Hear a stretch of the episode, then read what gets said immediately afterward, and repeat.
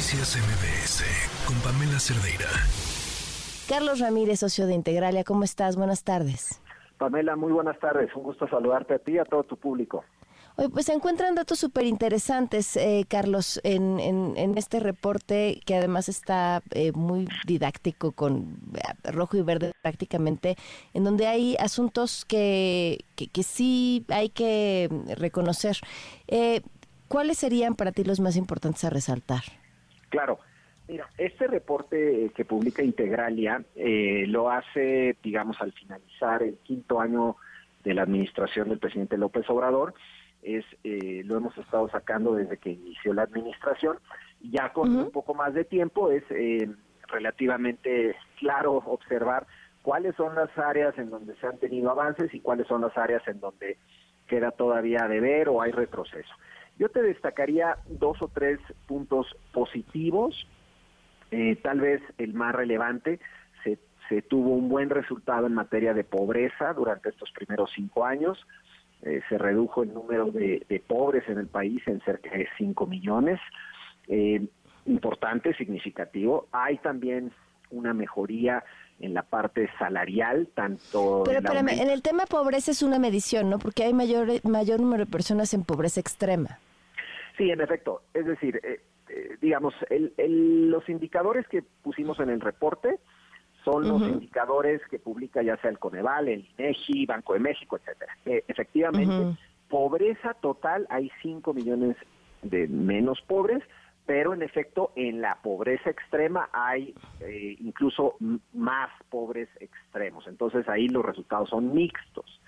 En la parte salarial, hay un avance importante en lo que es el salario mínimo y también en lo que se conoce como la masa salarial, que es el, vamos a llamar, el dinero que tienen los mexicanos en el bolsillo, ha ido mejorando durante esta administración. Y un tercer elemento que destacaría es la tasa de desempleo en el país se, ubica en los niveles mínimos, ha mejorado respecto a años previos y ahí tal vez eh, se explica buena parte de la razón por la cual digamos, muchos mexicanos están, eh, digamos, siguen apoyando al presidente López Obrador. Ahora, la lista también de retrocesos o de, pendientes, llamémosle así, es importante, es significativa y en este ambiente a veces tan polarizado en el que vivimos en el país es, eh, es importante ver, reconocer lo bueno, como dices, y al mismo tiempo también resaltar en las áreas donde tenemos que mejorar.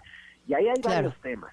Por ejemplo, destaco la caída en la cobertura en temas de salud. 30 millones 30 millones de mexicanos perdieron sus derechos de, salud o al menos eh, no, no, no han sabido dónde recurrir como anteriormente lo tenían.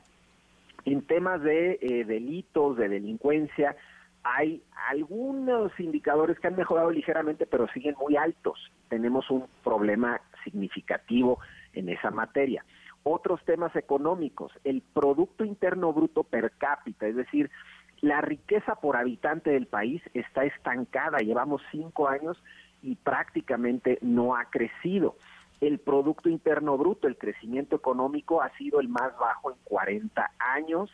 Y finalmente destacaría uno que ahorita mencionaste eh, a la luz de, este comentario que hizo hoy el presidente de querer desaparecer a los órganos mm. autónomos la calidad de nuestra democracia, según distintas métricas, se ha deteriorado a lo largo de estos cinco años. Entonces, en resumen, es un balance, pues yo diría mixto, con algunos aspectos ciertamente positivos, pero también hay áreas eh, en donde se observa un retroceso.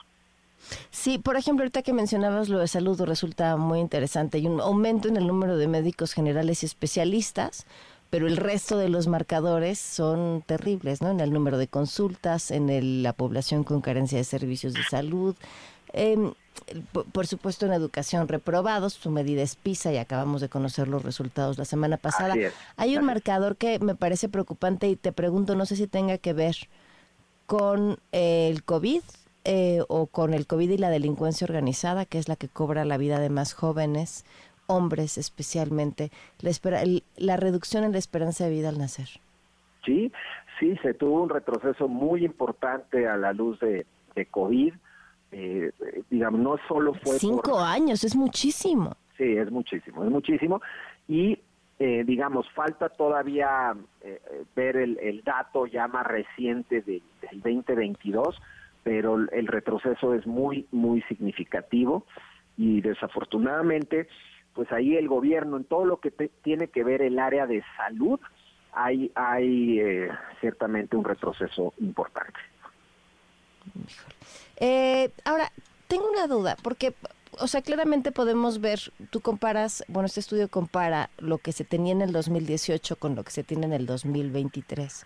Así es. Pero ¿cómo sabemos lo que ese avance, en el caso del avance o en el caso de los retrocesos, representa, por ejemplo, en comparación con otro sexenio?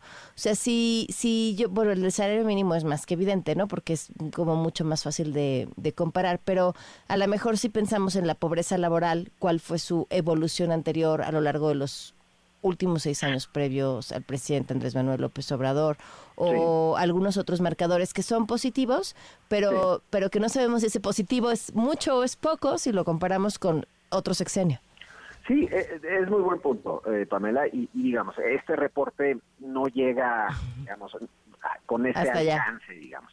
Quisimos hacerlo muy sencillo, que, quisimos hacerlo, vamos a llamar, cómo, cómo heredó el país eh, el presidente López Obrador, y a cinco cómo años lo entrega? gobierno cómo lo tiene. Pero tiene razón, habría que hacer el comparativo de los primeros cinco años de administraciones pasadas para tener también esa, esa métrica. En este reporte en particular no lo hacemos así, pero ciertamente serían muy interesantes los resultados. Por ejemplo, te doy un dato que, que lo tengo muy, eh, muy en la mente, ¿no?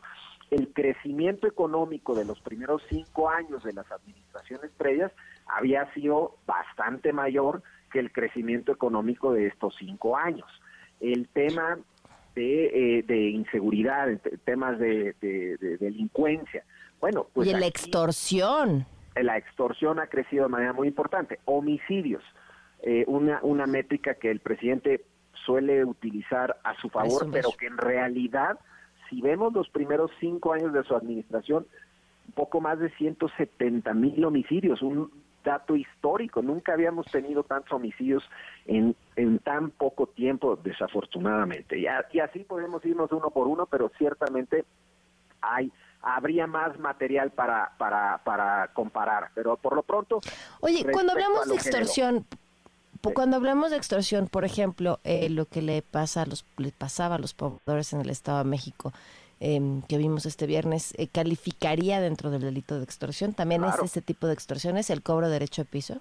Sin duda, sin duda. El, mm. delito del, de la extorsión es un delito que está subrepresentado porque hay relativamente pocas denuncias. y aún con esas pocas denuncias, como esto que ocurrió hace unos días trágicamente, eh, el, el, crecimiento ha sido muy importante. El 56%. Efectivamente. Es, sin duda es el delito en términos comparativos que más ha crecido estos años y pues sí, lo, podemos de alguna manera palpar con, con, eventos tan terribles como estos, pero en muchas partes del país eh, los productores, los empresarios eh, eh, lo, lo, lo, refieren, ¿no? Ha, ha crecido este delito de manera muy importante ante la inacción del gobierno. Es un delito difícil de combatir, hay, hay que reconocerlo, pero también se observa una enorme inacción por parte de la Guardia Nacional y por parte de las autoridades para frenarlo. Claro.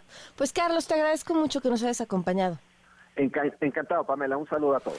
Noticias MBS con Pamela Cerdeira.